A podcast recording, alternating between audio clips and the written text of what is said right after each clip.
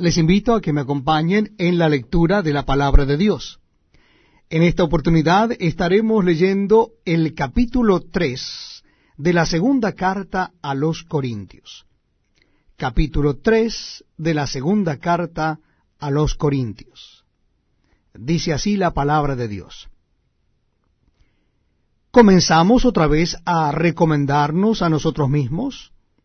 ¿O tenemos necesidad, como algunos, de cartas de recomendación para vosotros o de recomendación de vosotros?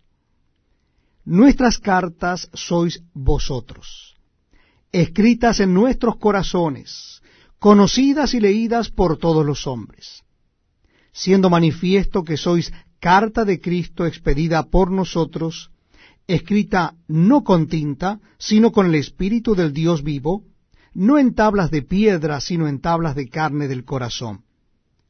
Y tal confianza tenemos mediante Cristo para con Dios. No que seamos competentes por nosotros mismos para pensar algo como de nosotros mismos, sino que nuestra competencia proviene de Dios, el cual asimismo nos hizo ministros competentes de un nuevo pacto, no de la letra, sino del Espíritu, porque la letra mata, mas el Espíritu vivifica. Y si el ministerio de muerte grabado con letras en piedras fue con gloria, tanto que los hijos de Israel no pudieron fijar la vista en el rostro de Moisés a causa de la gloria de su rostro, la cual había de perecer, ¿cómo no será más bien con gloria el ministerio del Espíritu? Porque si el ministerio de condenación fue con gloria, mucho más abundará en gloria el ministerio de justificación. Porque aún lo que fue glorioso no es glorioso en este respecto en comparación con la gloria más eminente. Porque si lo que perece tuvo gloria, mucho más glorioso será lo que permanece.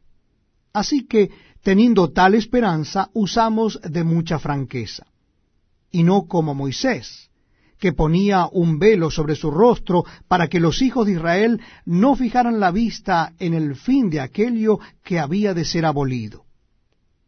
Pero el entendimiento de ellos se embotó, porque hasta el día de hoy, cuando leen el antiguo pacto, les queda el mismo velo no descubierto, el cual por Cristo es quitado.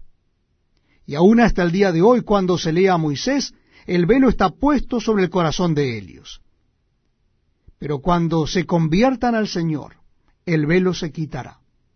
Porque el Señor es el Espíritu, y donde está el Espíritu del Señor, allí hay libertad. Por tanto, nosotros todos, mirando a cara descubierta como en un espejo